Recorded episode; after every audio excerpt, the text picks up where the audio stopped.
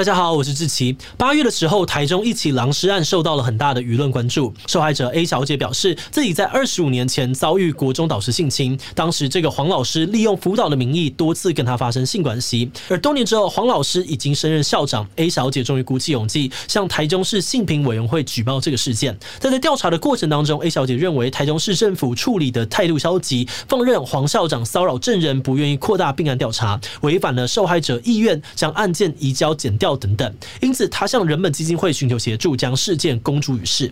而台中市政府这边呢，则是否认这些指控，表示市政府接获举报之后，已经开始全面普查，依法也必须要主动向检方告发。在九月二日呢，台中市政府信评会也发布决议，将黄老师解聘，永不录用，并取消退休金。但是事情并没有因此告一段落，黄校长本人发出声明否认这些指控，同时又陆续有新的受害者出现。另外，在九月十二日的台中市市议会上面，绿营议员要求市长卢秀燕为市府在这个案件上面的失职公开道歉，而蓝营议员也指控绿营为了挽救选举，把这个案件政治化，双方在议会上面爆发了争执。因此，围绕这个案件的各种不同争论当中呢，目前都还在持续的进行。而今天的这一集 Podcast 特别计划，我们请到了人本基金会的张平主任来聊聊他们是怎么揭露这个案件的，中间的调查经过发生了什么事，还有更重要的，作为一个学生或家长，我们应该要怎么样防治校园性侵。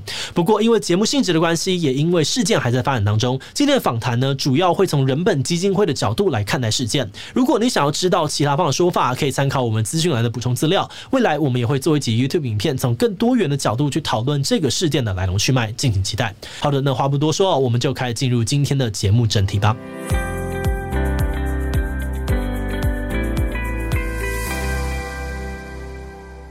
好的，各位听众，大家晚安哦！欢迎回到我们志祺七七的 Podcast。那今天我们邀请到的是一个非常特别的人，我们邀请到是人本基金会的张平。呃，在过去，大家不管听我们 Podcast 或者最近的新闻，应该大家都有听到这个人本教育基金会其实针对台中狼师案做了非常多的处理。那这个节目叫做好奇七七，就是我希望针对我最近好奇的事件也好、物件也好、人也好，一起进来聊聊，说到底发生了什么样子的事情。所以我们就废话不多说，马上开始。那首先，可不可以请我们张平主任自我介绍？介绍一下。好，我是人本基金会校安中心的主任张平。呃，我进基金会已经二三年了。了解。对，然后呃，基金会的工作有除弊也有心力。嗯，譬如说心力的部分，我们有父母成长班，有寒暑假的儿童营队。那除弊的部分，就是我们希望我们的孩子进到学校里面，能够接受一个比较正常的教育。所以在教育正常化的前提之下，我们会受理很多很多的校园申诉。譬如说，呃，有学生被老师体罚，或者是羞辱。甚至虐待啊，甚至性侵之类的，然后我们的那个工作人员就会去认真的去呃搜证跟呃要求学校或者是地方机关要依照法定程序来走。好，那我想有些观众可能不太清楚最近发生了什么样的事情，嗯、这个关于台中狼尸案，所以可以麻烦张平主任为我们介绍一下这件事情到底怎么了？呃，就是我们在八月中在台中开了一个记者会，嗯、然后揭发了一个。呃，曾经是民中明星国中的数学名师，然后他后来是呃台中的明星国中的校长，然后他在二十多年涉及性侵害女学生，哇！然后我们就陪着这个受害人出来开记者会。嗯、那刚开始其实社会会有很多质疑，说你为什么现在才出来？对，你现在才出来，你是因为你知道他要退休了，你要跟他敲一笔钱。我们知道他他有很多很多的委屈跟很多很多糟蹋，不是很好的对待，所以。嗯呃，我们在陪他走的这个过程中，我看到他同学站出来了。嗯，我看到呃，之前曾经被老师的性侵的学姐，也因为他的召唤而站出来了。嗯，到后来学妹也站出来了。那包含那个呃，就是很多社会大众、我们不认识的人在键盘上看到一些乡民的一些很不适当的留言跟批评。嗯，好，很多人都见义勇为的出来发声。就是到后来，就是这整个案子的情势造成一个。呃，逆转就是我接我其实觉得，如果当初如果这个受害人没有来找我们哈，我真的觉得这个案子应该会被吃掉了，对，就被吃掉了。对，那我觉得这个是集结了整个社会大众的力量，嗯，好，大家一起来监督呃政府机关，好，他必须很客观公正来处理这样子的一个案件，因为根据我们的经验，就是很多地方其实都有类似这样的事件，并且我们处理的经验就是大部分的狼师其实都是累犯，嗯，通常很少只是一个两个受害人。OK，所以我们会觉得说，呃，这些案子需要后续更多的关注，好，然后我们才有机会让事件的真相真正的完成，而这个真相的完成就有助于我们如何去预防校园再发生这样子的事情。没错，对，因为大家都不希望自己的朋友也好，或是下一代也好，遭遇到这样子的悲剧。对对，了解。那可不可以跟我们再具体的描述一下这个事件？就像刚刚讲到的，这个可能。也不会是就是单一的事件，而是会累犯。对，那这个事件里面，这样从开始到现在，大概找到了多少位的受害者？目前哈，嗯，我们有学姐跟学妹站出来。OK，对。那其实，在我们来讲，这是不够的，因为实际上我们的推论一定更多。在我们看到，就是受害人站出来的过程中，其实有很多很多的阻碍。嗯，譬如说，第一位站出来的这位 A A 小姐，她在当初在申请呃新品调查的时候，她就希望。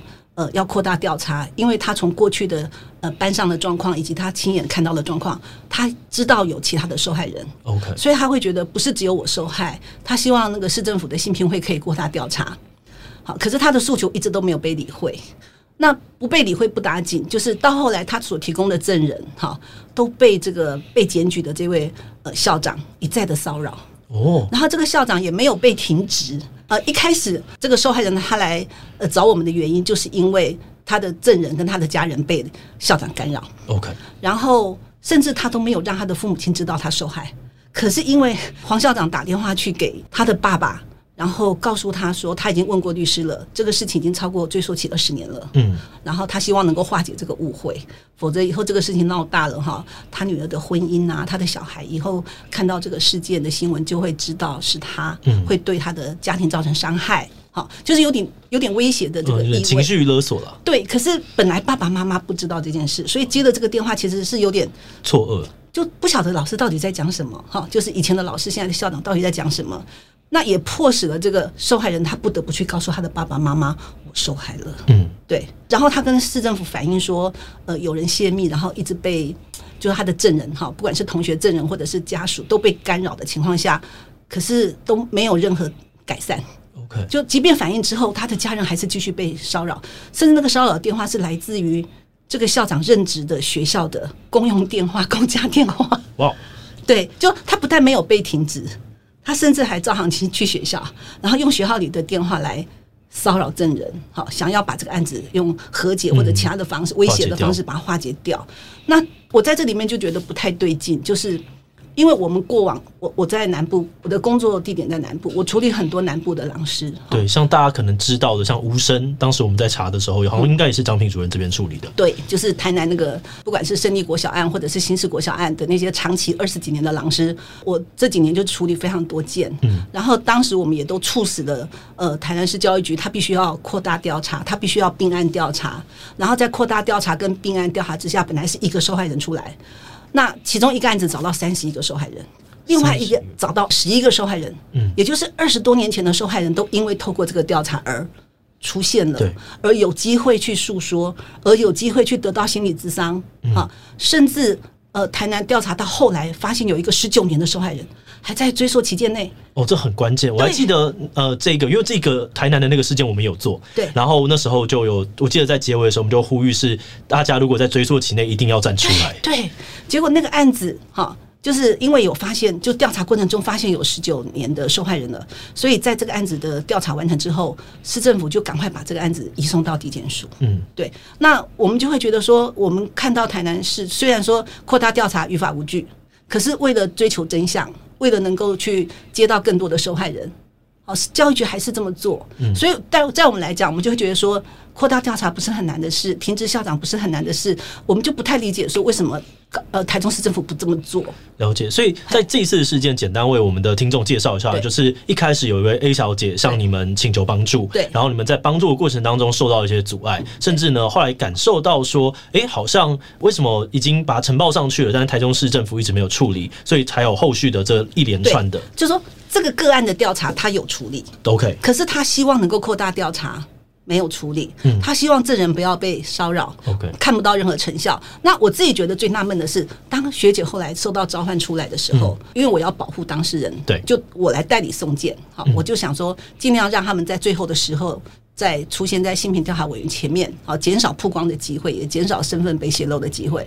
然后我就代理调查，可是我在送监的那一天，我被就是台中市的那个教育局刁难，他说。我的那个申请书里面没有把受害人的年级还有班级写进来，所以他们不要受理。哦，然后我就觉得很荒谬，因为我之前送过太多的案子了，嗯，然后我印象中性别平等教育法并没有规定说你必须要写到呃你受害那个时候的年级跟班级，你才能够受理这个案子啊。所以我其实当下我就质疑他们，我会感觉他们其实是不太想办这个案，也不太想希望有节外生枝有新的案，就是整整个那个教育局给我的感觉就是这种事情好像就是大事化小，小事化无就过去了。所以在当下应该会非常的挫折，然后觉得天哪！那后来呃，我们刚刚讲到一个 A，然后后来有了其他学姐找你说 B，那后面还有更多吗？有，后来呢又有一个学妹出来，了解。对，然后这三个人是在不同的状况下受害，一个是第一个孩子是自由班，第二个呢是去补习的学生，OK，然后第三个是普通班的受害人。哇，各式各样都有。对，所以其实呃，他的魔爪是伸到很多地方。那据我们的了解，他就是一再试探，一再试探，对，不停的试探。有些人会觉得，哎，刚出来的是自由班，那是不是因为他是自由班导师，所以受害人会局限在这一块？嗯。后来我们才发现，其实不是这样。所以它是广泛的。对，所以我们觉得这个案子很严重。然后我很纳闷的是，大部分的县市政府碰到狼师的案子，一定马上切割。对，赶快调查好，然后要很认真的严办，这是很基本的反应。对，因为民众对于这件事情是普世的不可忍，对，没有人可以受得了的。可是我就是没有办法想象说，你要去让一个校长，你找尽任何理由，就算是叫他禁止他进到学校去嘛，因为他既然是个高风险人物，你还放他进到校校园，不是很危险吗？嗯。可是我们看到的是，这个校长被在四月被申诉哦。他五月六月继续继续进去学校，什么母亲节的感恩活动也去，好，然后球队的送旧也去，啦啦队的活动也去，然后会考祈福也去，连毕业典礼都是他在颁奖。然后我就想说，天哪，那个如果这些毕业的学生知道颁奖给他的是一个狼师的话，我不知道真是作何感想。在我们台湾的法律里面有任何一条法律是发现这件事情的时候可以马上停止掉的吗？在教师法有规定说，如果发现老师涉及性侵事件，尤其是师对生的案子，哈、嗯，教师法第二十二条有明文规定要停聘。OK，可是，在校长的部分，目前的教育人员任用条例它并没有直接的规定。可是依照教育部的函释，因为法律如果没有的话，就依照那个解释函嘛。那教育部的解释函里面就会说，哎、欸，你们地方政府哈要看案情的状况。好，你们要去讨论，好，就这件事情做最好的决策。意思就是说，你们可以用你们的行政裁量权，用任何方式叫他不要进到学校，不管是用停职或者是用请假的方式都没有关系，就是他就是不能进入学校。是有这样子的一个教育部的函释，所以刚刚我们来重新整理一下时间轴好了。政府第一次知道这件事情是什么时候？四月十八。四月十八。对。所以呃，但是在你们开了记者会的时候，其实是到八月多嘛。对。所以四月多到八月多，你们看到的是比较多的无作为，所以你们觉得很愤怒，所以来做八月的这个记者会。因为我们看到市政府他只想调查这个申诉案，可是对于他所提出其他的受害人，他们都一律。不想再去扩大调查，OK，然后再加上说他们放纵这个校长去骚扰那个案家，我的感觉就是有点要私下戳掉的味道。那再加上说我送件又被刁难，嗯，所以这整个全部加起来，我就会觉得好像他们都站在行为人校长这边，都没有在替受害人着想。理解。对，然后让我最生气的一点是因为受害人希望他们做的事情他们都不做，可是受害人不希望他们做的事情他们马上做。譬如说，在上上礼拜四、礼拜五连续两天，市政府的人就打电话给受害人说，他们已经帮他请好律师了，哈，隔天早上的十点已经约好了，那希望能够协助他提告。可是这个受害人就说，我这个案子是二十四五年前，嗯，好，现在已经超过时效了，我不要提告，因为提告对我不利。你提告去帮助他拿一个不起诉的处分，将来再回来打我的性平调查报告，万一我有成案的话。这其实对我不是个有利的局面，嗯，所以对呃受害人来讲，他是不想去，并且对他们来讲，每次要陈述一次自己受害的经过，都是很痛苦的事。所以在那个呃性侵害犯罪防治法的一些规定里面，他有规定说你要尊重当事人的意愿，在走司法流程这个时候。可是我觉得最荒谬的是，当事人不不希望你去提告，你也很清楚的接到他的回应了哦，可是你还是迫不及待的说我要一职权告发，我做公务员我就要一职权告发，然后。我看到他们这个举动，我就爆炸了，因为我会觉得说，你已经很清楚知道当事人不要提高，你还要提告，哈，然后你这样做对我来讲，因为我还在找受害人，嗯，你会阻断我找到其他受害人的机会，因为很多受害人他可能只希望呃到学校谈他受害的经验，就是一次的行政调查，在保密的情况下就结束了。他不想走司法耶。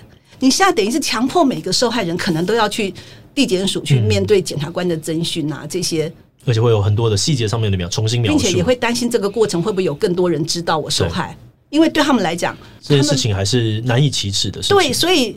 就是这个举动，其实完全的影响我在后来直接在有可能发现受害人的可能性的时候，我真的非常非常的愤怒。对，懂。我好奇一件事情，你觉得这有可能是因为公务员他们对于这样子的流程非常的不熟悉，因为他们没有任何的经验，所以他本着一个就是我应该要做些什么，所以他采取了这样的行动吗？有可能是这样子，哈。可是呢，我自己的感觉。比较是，因为他前面有太多违法失职的地方，OK，所以他们利用这个，等于是有点像烟雾弹，在掩饰他们过去的失职。譬如说，他就从这个行动里面对外宣示说：“你看我有多积极，我多主动，我还移送法办，我希望检察官要扩大侦查，我多认真在追查狼师。”就是外界的形象就是啊，一个。很好的形象，你好认真啊！可是，在我们来看，这个根本就是打假球，因为你明明知道这个时效都过了啊，你这个送这个是没有意义的，并且造造成当事人的困扰。了解，对哦，所以在前面就已经累积了很多的不信任，所以导致这一个东西也觉得，嗯，这是怪怪的，而且甚至是直接对当事人造成一些伤害。对，对当事人造成伤害，对于我们追查其他受害受害人是一种阻碍。理解。那在这个过程当中，除了刚刚的辛苦啊，然后震惊之外，嗯，我相信有些会感动的事情。对，不知道有没有可以跟我们大家分享的？其实我处理申诉二十多年来，哈，这一次的案子是我有史以来最感动的一次，我哭了好多次哦。哦，怎么说？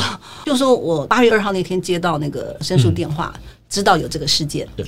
然后，因为我的工作地点是在南部，嗯，我八月九号我就到台中来跟当事人见面。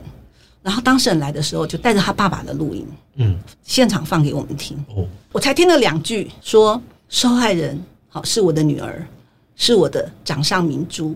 我听到这里，我就开始掉眼泪了。哇，那情感会很强烈，很心疼。就是你从他的那个。爸爸的声音里面，你可以听到他有很多的心疼，有很多的不舍，有很多的对女儿的愧疚，因为他们曾经那么的信任这个狼师，然后你就一整个就会觉得说很心酸、很心疼，也很佩服他们愿意支持他们的女儿站出来。嗯，然后再加上说，爸爸还说他很感谢他的女儿，就是那五年就是受害的日子里面，哈，就很勇敢独自的这样熬过来，哈，没有让爸爸妈妈失去。他们所珍爱的女儿，嗯，对，哇，这都是很很很简单的话语，但力量很强。对，你都会感受到他们满满的爱跟不舍，哦，跟心疼。嗯。后来我们接到这个案子，就是开了记者会之后，我们很重要的一个目的就是希望。召唤到受害人嘛，哈、嗯，所以我们记者会八月十七号一出来，好多讯息哦，就是涌入我们办公室，告诉我们说，哎，有谁可能是受害人，或者是他曾经看过什么状况，就是讯息非常非常多。那我们在过滤查证之后，就开始试着去接触，嗯，好，然后接触之后呢，我等了三天，我等了三天。我记得，呃，那一天我是，呃，我住屏东，我就从屏东要开车到中部。呃，要去处理另外一件就是男老师性侵男学生的案子，已经约好了要去处理。然后我就开了两个小时的车，很累，找到了那个一家我以为是我妹妹推荐的霸王店，就 想说开车好累，我就要去吃霸王来慰抚一下自己很疲惫，因为又要去谈一个性侵害的案件啊，就是很这个心理的负担真的很大。心理对对，对，因为你你同时手上其实会有好几个案子在进行。嗯、然后我到了那家霸王店，等他端上来的时候，我就觉得，诶，感觉不太对啊，看起来就。普普普普，然后那香菜都干干的，然后味道就觉得不太对。可是，在这个当下，就传来了那个学姐的回复，说她愿意哦，她愿意出来投诉。哦，哇塞！我当场一看到，其实我现在也起鸡皮疙瘩。嗯、我当场看到她讯息过来说，我全身起鸡皮疙瘩。我马上就传来给我们执行长冯乔兰，说我要哭了，因为我知道，因为他们已经都成年了，对，然后在社会上有一定的。声望了，他们要站出来说，我曾经被这个狼师性侵，其实是非常非常困难的事情。对对，所以我那天其实非常非常感动，就是骂完再难吃都没有关系。我好奇一个事情，就是我刚刚听起来，这整件事情都会有很多的心理的负担、生理上面的负担，然后各种的情绪劳动。对，但是是什么事情让你开始这份工作也好，或者是这份志业也好，这怎么开始？然后什么事情支撑着你这样一直往前的？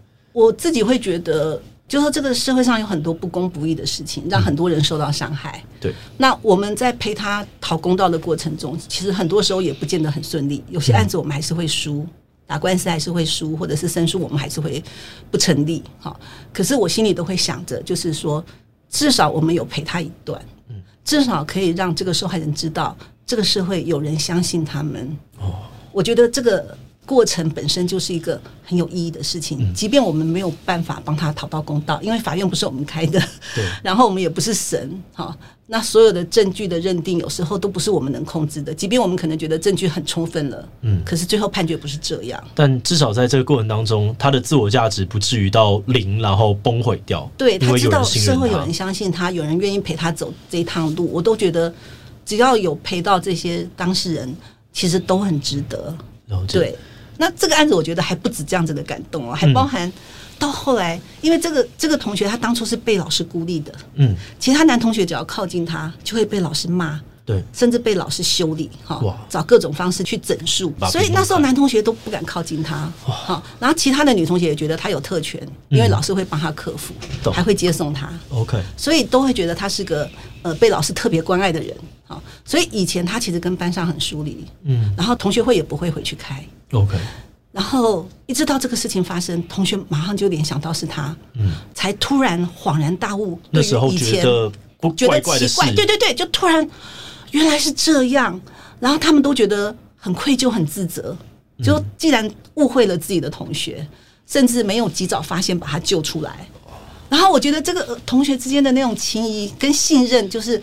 让我非常非常的感动，甚至我们后来就是陪男同学出来开记者会的时候，嗯、有一个男同学在他对外的那个，就是他写的那个公开信里面，他就写对那个女同学说：“对不起，我们迟到了。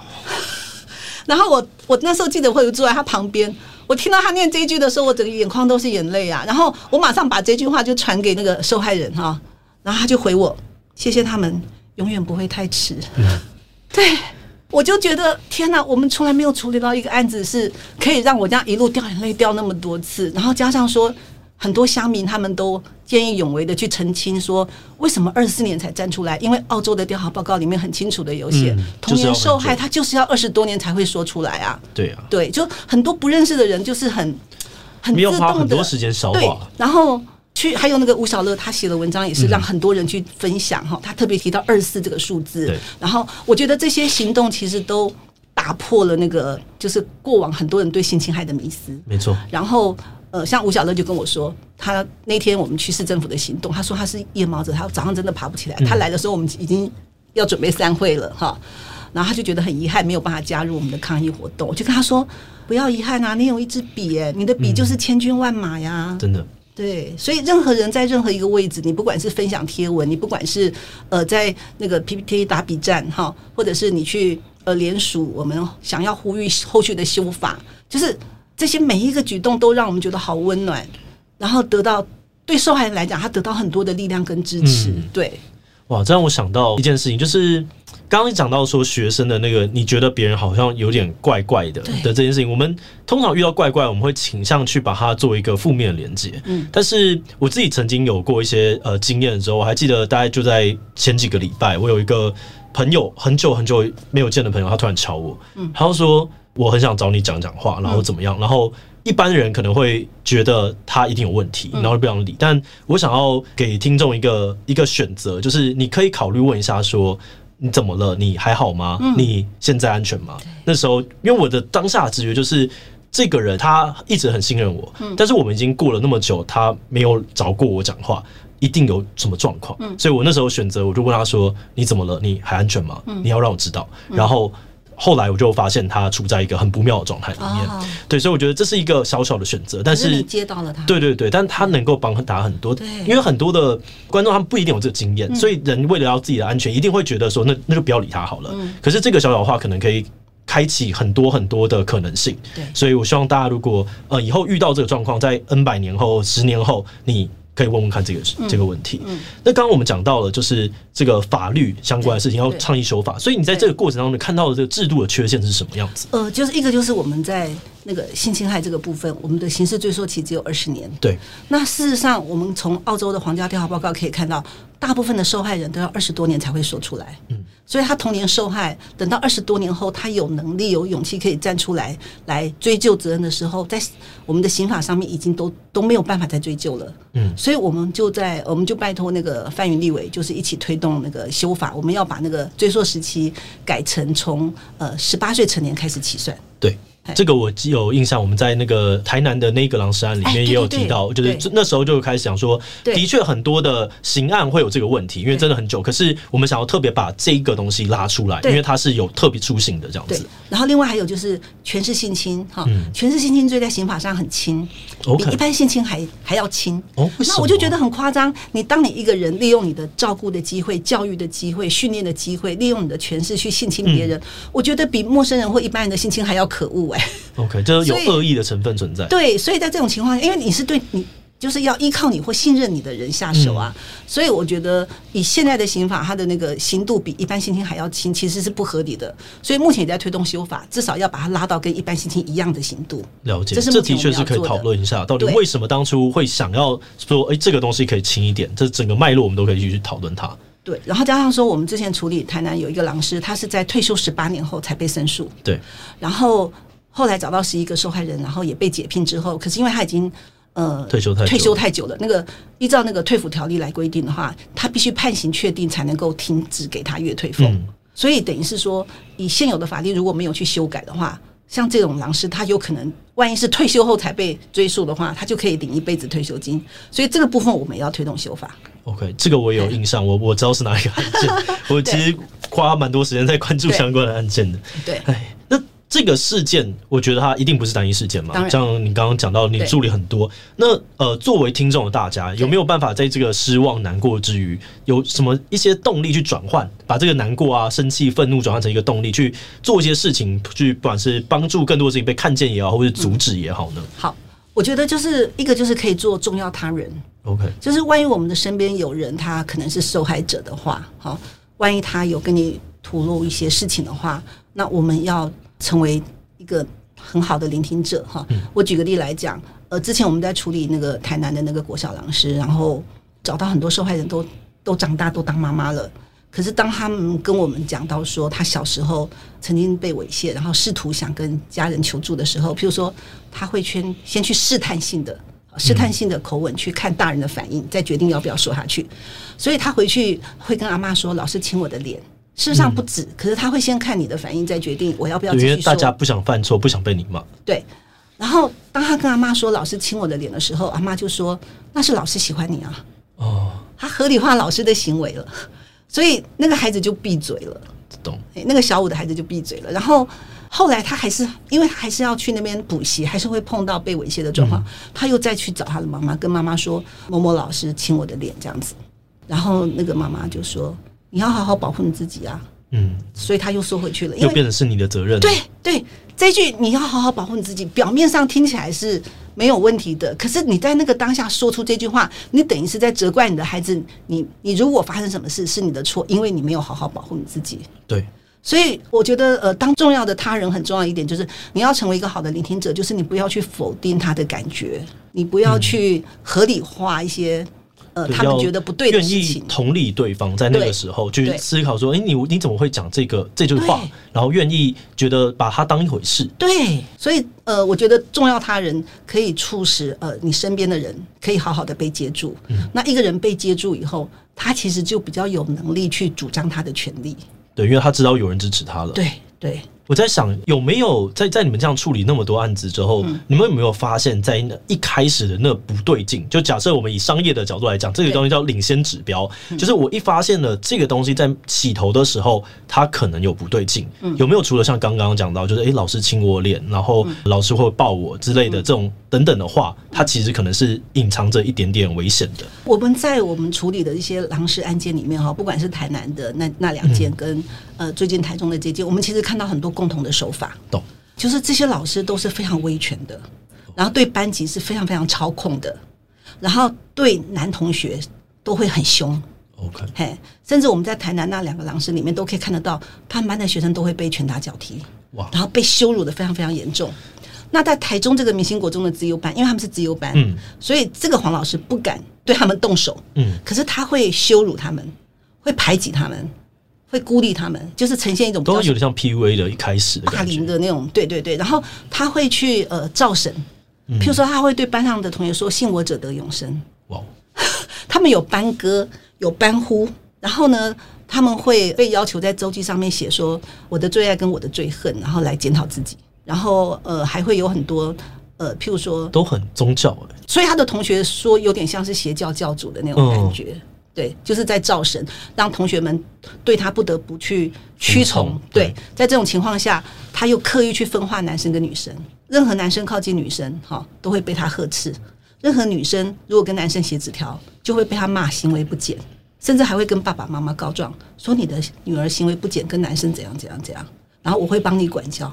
所以对爸爸妈妈来讲，他会觉得这个老师好好，你看看，因为爸爸妈妈都觉得你这个年纪就要好好读书啊。他知道关键的 stakeholder 是谁，所以他就拉拢了他的爸爸妈妈。对，可能这个女生回到家还会被骂一顿。对，因为可能他现在这些小孩，他唯一的出口跟解套就是要找爸爸妈妈求援，这是他最接近的人。但是当这些人都很信任他的时候，他自然不会往那个方向去。对，就等于把他的求助的路都封住了，他不能跟男同学靠近，他爸爸妈妈这边也被封住了。然后这个时候，这个老师就会出现，来，我的肩膀给你靠。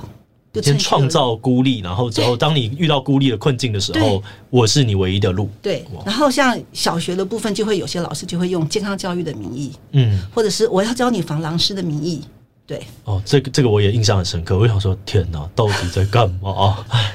可是共同的特征就是，他们在班级经营上面都是非常非常的威权，然后非常严重的那个，不管是羞辱或者是体罚，就是我们可以看到一些共同的状况。譬如说，台中这个黄老师，他在这个自由班他不敢体罚哦，嗯，可是他在不是自由班，他打很凶。OK，对，所以这些都是一些我们可能可以检视的点。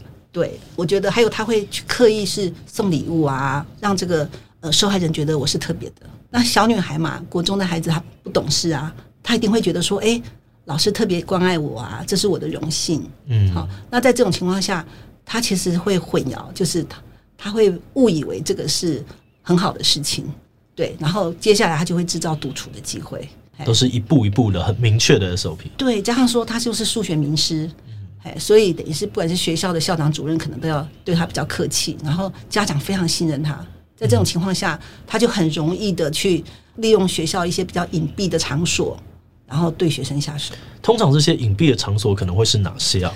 譬如说以这个案子来讲，嗯，校史室，校史室，哇，这真的是没有人不会想要去哎、欸！我唯一进过竹中的，我我是竹中高新竹高中，我一进过去就是打扫哎、欸，就只有打扫经过一次而已。对，哇，对，然后电脑教室也会是，因为电脑教室通常很边边，然后不会有人进去。哦，这个很合理，电脑教室很合理。对，或者是有一些还在施工中的教室。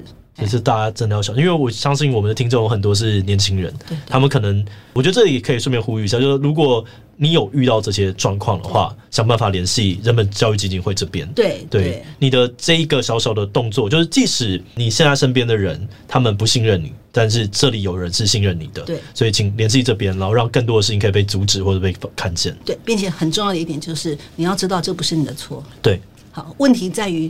这个人他不应该去操控别人，好，他不应该利用教师的权势去操控别人，所以问题在于那个人，好，所以绝对不是受害人的错。那我觉得这一点很重要。对，你要有信心。当你觉得自己是有问题的、是肮脏的时候，你会合理化很多很多的事情，但其实这些都不合理，是对方的问题。因为像这个案子的受害人，他为什么二十多年才站出来？是因为他一直以为自己是师生恋。